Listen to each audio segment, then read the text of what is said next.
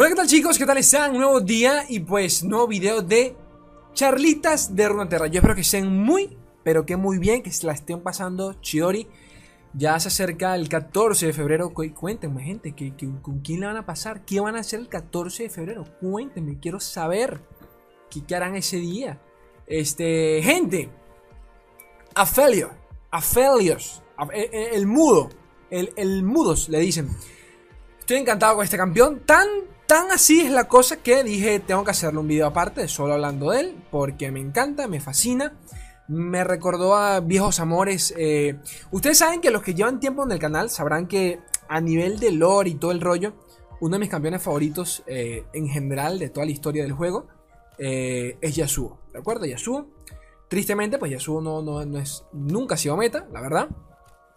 a pesar de que ahí han habido ciertos intentos para traerlo, pues no dejan de ser cosas muy específicas.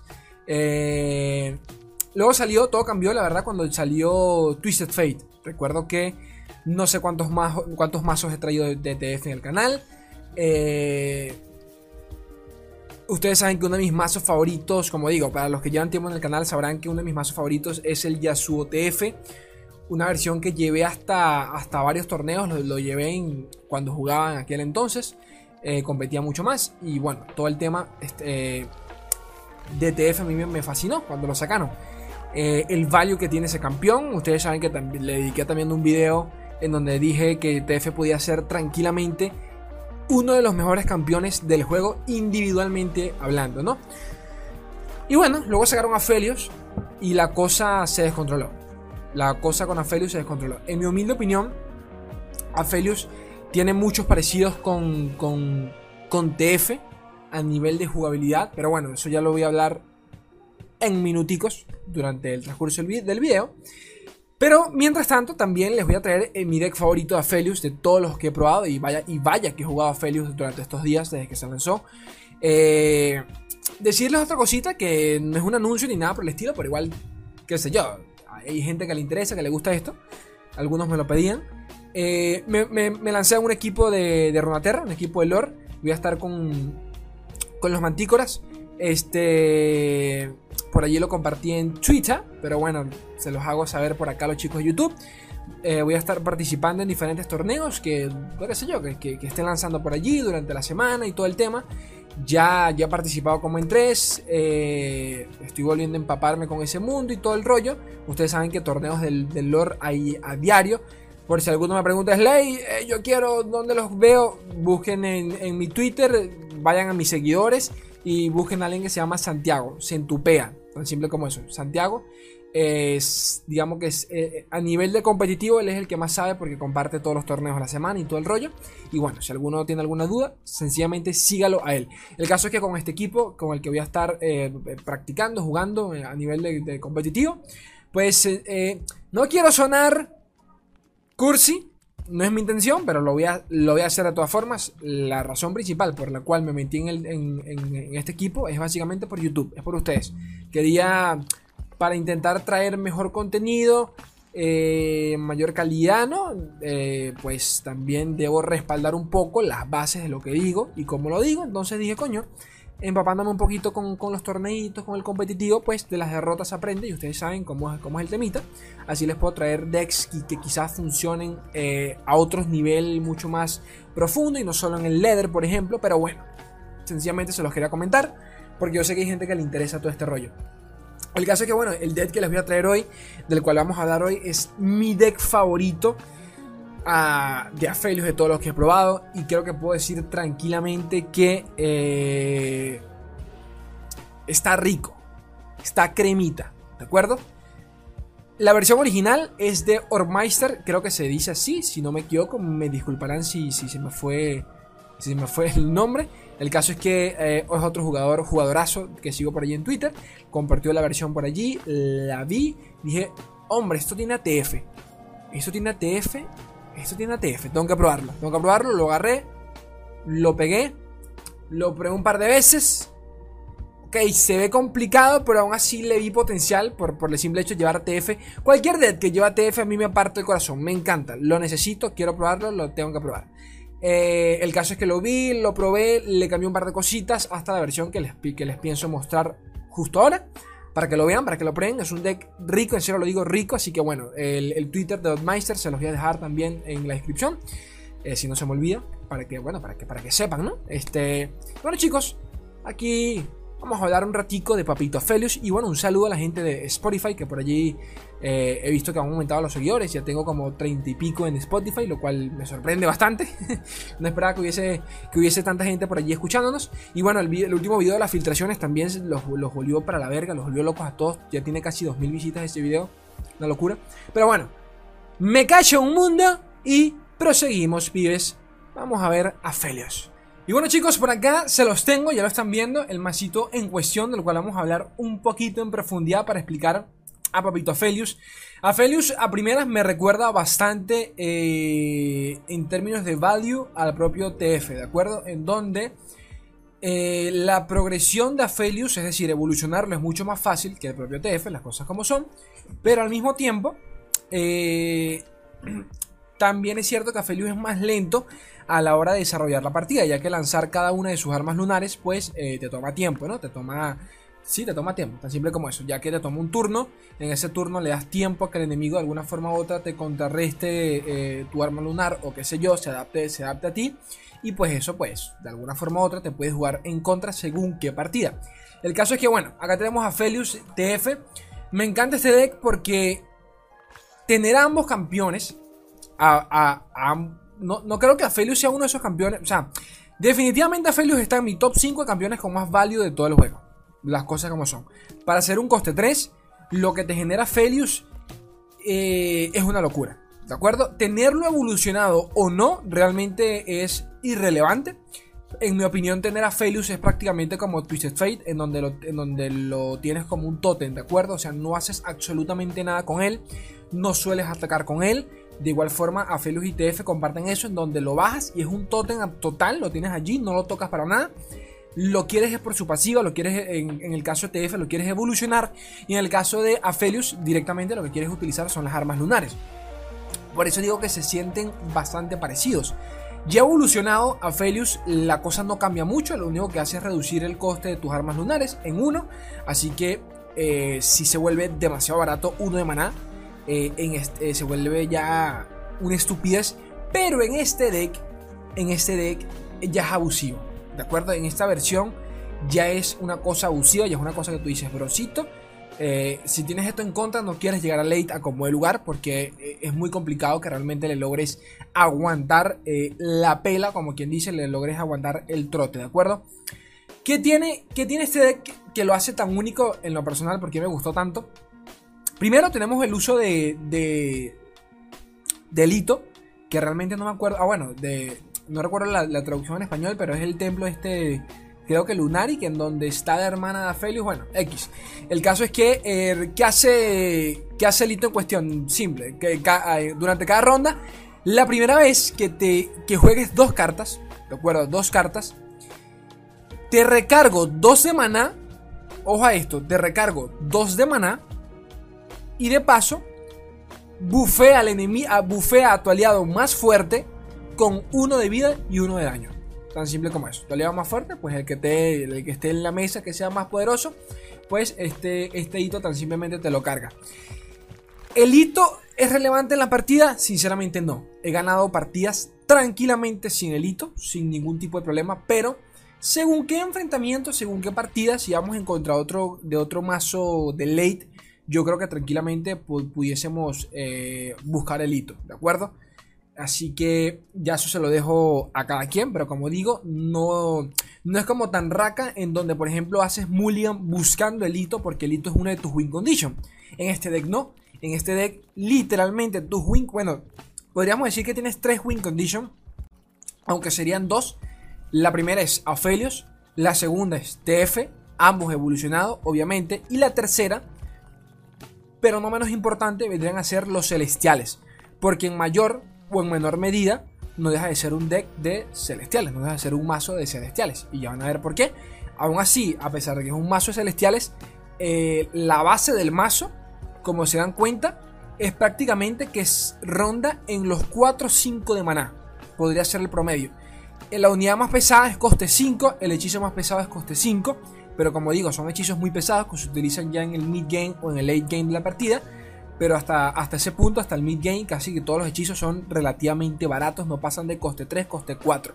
Entonces es un deck eh, que para TF se mantiene bastante bien a la hora de reciclar, de robar cartas constantemente. Ahora, ¿cómo es la mecánica en este caso de Aphelios? ¿Cómo se juega con Aphelios? ¿Cómo jugamos con TF? Otra de las similitudes que tiene Aphelios del, de, que, me, que, me, encanta, no sé, que, me, si lo siento tan, tan, tan, no sé, tan familiar, es que al igual que TF, jugamos siempre consciente de que tenemos tres TFs en la partida, tres, tres, sí, tres copias de TF, pero es normal y jugamos sin miedo de que la primera siempre la van a matar. Porque el, el value que saca TF ya, ya lo he comentado en muchos videos y no hay, por qué, no hay ni que repetirlo es peligroso. Tener a Felius con vida es peligroso y eh, te suelen hacer un focus de su puta madre. Dato curioso, me, parece raro, no sé si es un tema de, que el campeón todavía está muy nuevo y la gente como que le tiene miedo o, lo subestima, no sé. Eh, pasa bastante, me ha pasado bastante que la gente prefiere matar a Felius que a TF. Grave error. El value que tiene TF es incomparable. Punto y final. Por más bueno que sea Felius, es incomparable lo que te lo que te hace TF, las cosas como son. Eh, ya que de las armas lunares de Aphelios, tres de ellas, a ver, tres, no, dos de ellas, dos de ellas funcionan exclusivamente con un aliado en mesa, ¿de acuerdo? Que es el Infernum y eh, Infernum y no recuerdo el nombre de la otra, Crescendum creo que era, no, Crescendum es la que invoca dos le equipo con un seguidor de coste 2. Bueno, la que te roba, la que, la que le otorga un aliado robar vida y la que le otorga arrollar, ¿de acuerdo? Son armas lunares muy buenas que funcionan como finisher, ¿no? Como TK, como quien dice, pero que después depende de que tengas algo en mesa, ¿no? De que tengas Aphelios y no siempre lo vas a poder utilizar en Aphelios porque según qué partida lo, eso puede eh, conlleva mucho, mucho riesgo a que tú mismo lo sacrifiques. X. El caso es que el value no es, para nada eh, comparable al de TF, donde sencillamente lanzando hechizos TF roba una carta, recupera maná, estunea al, al enemigo más fuerte, luego limpia mesa y es un desastre total. El caso es que en el Mulligan lo primero que tenemos que buscar como el lugar, eh, diría yo, y más importante aún que TF, es el propio Aphelios, ¿de acuerdo? Eh, la sinergia directa de este deck, toda la sinergia directa de este deck está enfocada en Aphelios. ¿Por qué TF? Porque de alguna forma u otra, para poder eh, buscar o sacarle provecho a las armas lunares, necesitas estar lanzando dos, estar jugando dos cartas durante cada ronda.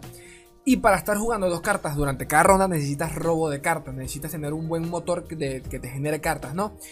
Y obviamente, ¿cuál es el otro campeón que se beneficia de estar robando cartas constantemente? Pues Papito Twisted Fate, tan simple como eso. 2 más 2 son 4. Entonces, si Afelio se beneficia del tema de robo de cartas eh, para mantenerse creando armas lunares, al lado está su amigo TF diciéndole, brosito, yo también me quiero beneficiar de eso para poder cerrar la partida. Y poquito más, esa es la esencia natural y el porqué del, del deck, ¿no? Por esa razón eh, a Felius como el lugar. Dependiendo qué partida, lo que me encanta de este deck es que eh, nos da la posibilidad de poder, de poder, entre comillas, limpiar mesa. Tenemos un robo de un, eh, curaciones hasta decir basta, ¿de acuerdo? No solo por la arma, la propia arma de, de sino que el deck en, general tiene bastante curaciones. Tenemos acá a, Toque Guiador, tenemos a Star Chapin, que son 5 de vida, el otro son 2 de vida y de paso robas una carta. O sea, es buenísimo, ¿de acuerdo? Tenemos para mantenernos siempre eh, sin tradear, ¿de acuerdo? Que él bajó 2, bajó 3 bichos, no pasa nada. Comete el daño, que yo tengo aquí mis hechizos para, para mantenerme curando. Que es otra cosa que me encanta del deck con el tema de Aphelios y por qué todo gira alrededor de Aphelios. Una de las armas más bonitas de Aphelios es, si no me equivoco, porque lo estoy hablando totalmente de memoria, es Crescendum. Crescendum es eh, el hechizo, el, arma coste 2, bueno, todas son coste 2, todas son coste 2, que te permite crear un seguidor eh, coste 2 de tu mazo totalmente aleatorio. Si tiene anochecer, pues se lo activa, ¿no? Pero esto es lo de menos. Eso según, cada, según el deck de, que, de cada que, utilice cada quien. En este caso solo tenemos dos bichos coste 2, que son The Sky Shadows, eh, el 3-1, ¿de acuerdo? Que, ojito a esto, de, Sky Shadows, Cuando se me invoca, esta carta me fascina. En este deck entendería que en otros decks pues no tiene ni, ni puto sentido. Pero en este deck me fascina porque cuando se me invoca, recargo dos de tu maná de hechizo. O sea, te, te otorga dos de maná de hechizo. Eh, solo si eh, contemplas una carta con anochecer. Dense cuenta que para utilizar esta carta tenemos solo dos cartas con anochecer. El propio Aphelios, que tiene Nightfall, y de paso la sacerdotisa Lunari. ¿Ok? Eh, ah, bueno, sacerdotisa Lunari, y discúlpenme, el The Clothing Way, ¿de acuerdo? Que es la carta del el seguidor este que te permite stunear dos veces. Rotísimo hasta decir basta. Pero bueno, el caso es que es casi seguro de que siempre vamos a tener, eh, vamos a tener eh, cómo sacarle provecho a The Sky Shadows. Así que es perfecta. Es una carta totalmente eh, prescindible. Es decir, podemos utilizarla sencillamente para tradear, para quitarnos bichos pesados de encima. Porque no deja de ser un coste 2 con 3 de daño. 1 de vida, ok, pero es una carta tradeable. ¿De acuerdo? Con, con 3 de daño te puedes quitar a, muchos, a muchas cosas encima de manera totalmente gratuita. Ahora, en caso de que invoques a la, a la, chica esta que, invoca los barriles, eh, esta, este creo que no estaba en el deck original. En mi opinión tiene mucho más sentido con TF. Y yo también le, agregué Making Rain, eh, lluvia de disparo. Porque el convito que se genera acá con el propio TF es una cosa que a mí me fascina, ¿de acuerdo? Invocas a esta chiquita. Dense cuenta que solo tiene dos, tenemos dos copias acá. Le dejé dos copias porque eh, en ¿cómo decirlo? En momentos más alargados de la partida ya esta carta no la vas a utilizar para absolutamente casi nada, ¿de acuerdo? El único provecho que se le saca a esta carta es para utilizarlo en, momentos... Eh, eh, eh, ¿Cómo decirlo? En momentos coño, tempranos de la partida en donde puedes sacarle provecho con TF y con lluvia de disparo. La idea de eso es pues limpiar la mesa siempre que podamos. Tan simple como eso. Por eso les digo que hay que adaptarse. Es un deck demasiado flexible una de las razones por las que me encanta, y es que según como vayamos, ¿no? si vamos en contra de un agro, esto también esto, esto es antiagro en todo sentido. Invocas a esta chiquita, lanzas Mickey Rain y limpia mesa sin ningún tipo de inconveniente. Invocas a esta chiquita, en la siguiente ronda lanzas ATF y vuelve a limpiar mesa sin ningún tipo de problema. Eso es lo que me fascina. Ahora, a nivel de finishers, de, de win conditions, como dije, TF y el propio Aphelios con el tema de las armas. Recuerden que eh, Aphelios tiene lo que vendría a ser. Eh, pasa que no me acuerdo el nombre. Eh, está Infernum y la otra es su puta madre que se me olvidó el nombre. se me olvidó, disculpen. Hay una que te otorga arrollar. Es casi que de los es, es casi que se podría decir que es uno de los win conditions que te otorga el propio Aphelios. Pero como digo, depende de la partida podrás o no podrás utilizarlo. ¿De acuerdo? Es un hechizo lento. El enemigo se va a dar cuenta que vas a querer hacerlo TK y va a poder jugar en contra de eso. Así que es muy predecible. Es lo único que puedo decir. Pero ahí lo tienes. Ahí tienes, ahí tienes, ahí tienes la opción, ¿no? Eh, al propio TF, ya saben por qué. No hay nada que explicar.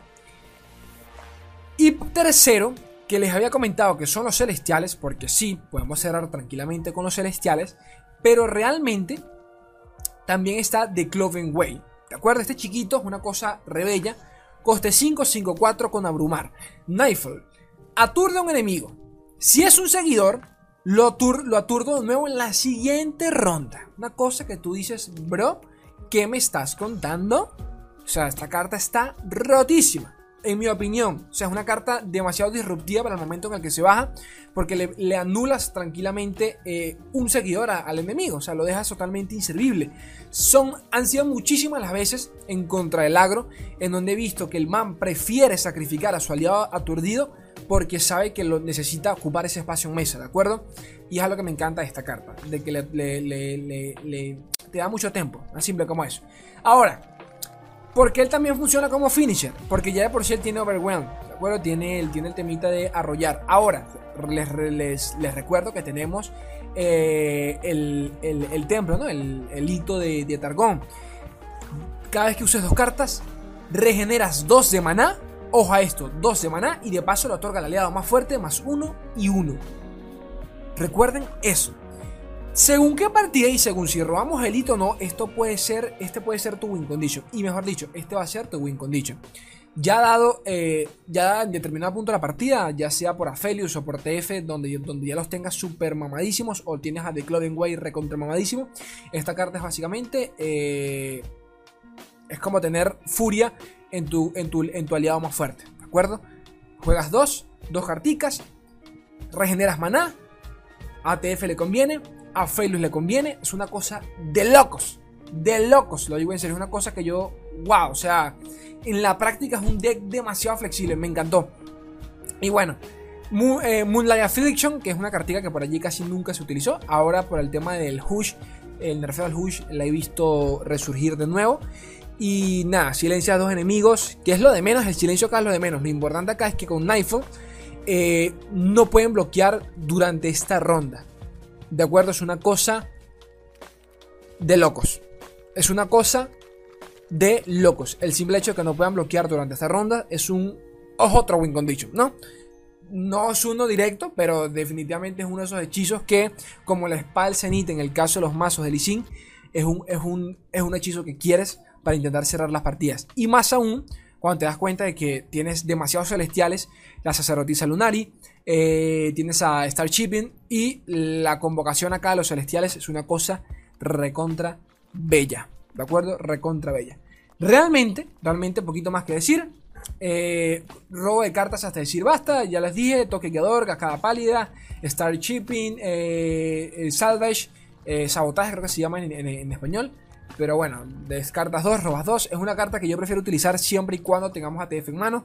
Porque realmente que descartar dos cartas en este deck duele. ¿De acuerdo? Duele. Y más aún porque tenemos algunas, solo tenemos dos copias de ellas. Así que no recomiendo mucho que se utilice hasta hasta que estemos seguros de que podemos evolucionar ATF. Pero bueno, gente, poquito más. A Felius eh, realmente estoy encantado con él. Me encanta la flexibilidad que, que, otorgan las partidas, la manera en que te puedes adaptar. Eh, preguntas. ¿cómo juegas tú a Felius o cómo lo jugarías según qué partida? Bueno, eh, creo que sí, y si no me equivoco, pasa que coño, se me olvidaron. Verga, voy a tener que verlo acá, disculpen chicos, porque se me olvidó Crescendum, no, ¿cómo era el otro? Este. Se me olvidó. Calibrium. Calibrium es, la, es, la, es el hechizo ideal. ¿Se está viendo esto, verdad? Espero que sí. Sí. Calibrium es, es el arma lunari ideal para Papito Felius. Ya que en la mayoría de casos, y según qué partida, nos va a salvar. Eh, nos va a salvar. ¿De acuerdo? Vamos a encontrar un Timo Sejuan y necesitamos quitarnos a los bichos estos de encima, los coste 3, coste 2. Calibrium. Vamos en contra de agro.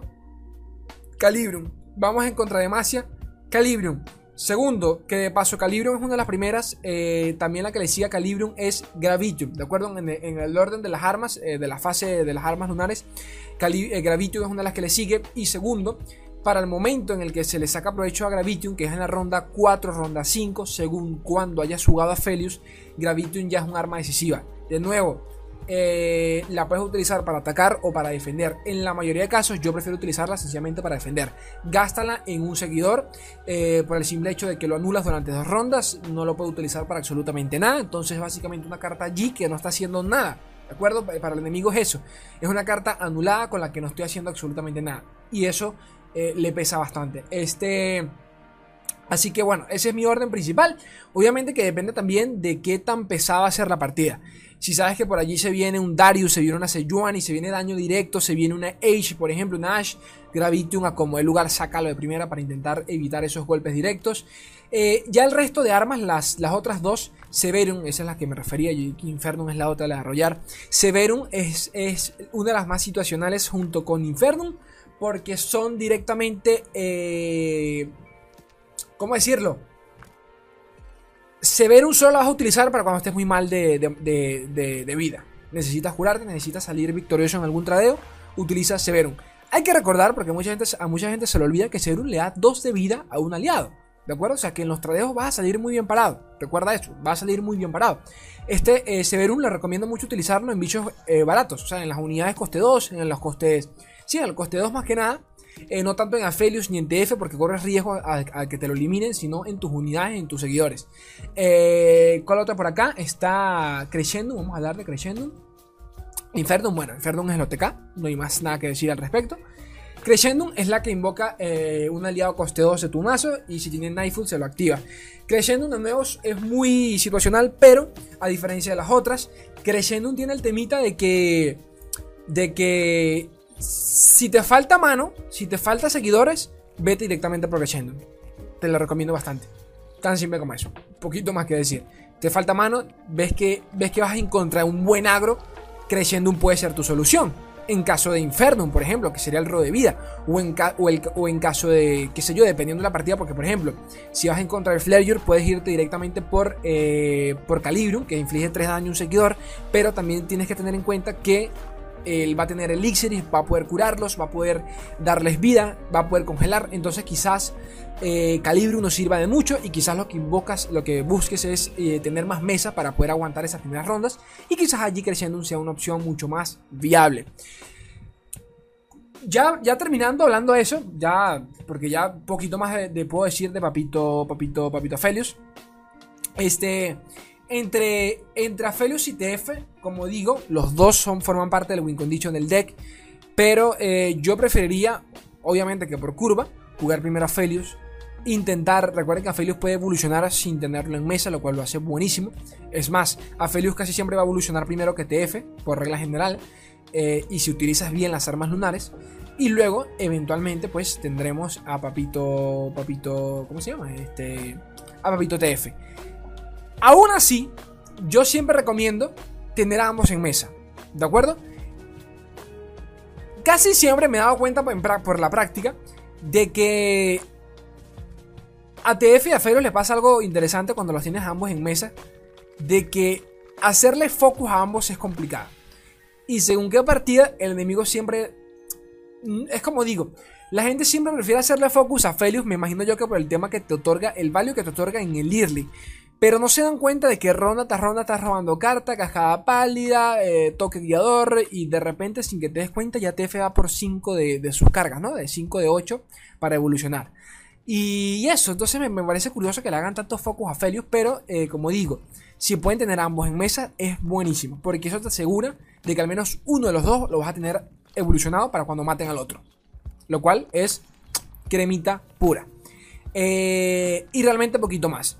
Para cerrar las partidas, también tenemos a los, como les digo, como les digo, es un deck muy flexible. Tenemos a los celestiales, una cosa de locos. De locos el tema de los celestiales con, estos decks. Eh, ya miran ustedes cómo les gustaría jugar, pero yo prefiero buscar el hechizo coste 7 que te permite eh, bufear a toda tu mesa. También pueden ir directamente por eh, invocar celestiales pesados. ustedes verán cómo se adaptan a eso. Pero bueno, poquito más que decir, eh, realmente. Por ahí hay otras versiones. Eh, he visto otras, pero esta es la que más me gustó y la adapté a mi, a mi, a mi estilo de juego con, con, TF. Por eso les coloqué eh, lluvia de plomo y los barriles y todo el tema. Es algo que me fascina. y bueno, por allí también sé que está Felius Invocaciones, que es uno de los más famosos.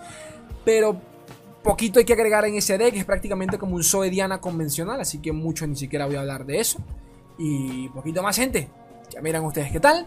Por favor, saben que me pueden colaborar con un buen likeazo, suscribiéndose. El gameplay lo van a tener por allí más tarde, tranquilos. ¿Y qué más? ¿Qué más? ¿Qué más? ¿Qué más? ¿Qué más? ¿Qué más? ¿Qué más? ¿Qué más? ¿Qué más? ¿Qué más? ¿Qué más? Se me olvidó. colaboren en Patreon, solo si realmente lo desean, yo estaría totalmente agradecido. Y poquito más, gente. Yo los quiero un mundo y la mitad de otro. Un beso, gente bella. Adiós.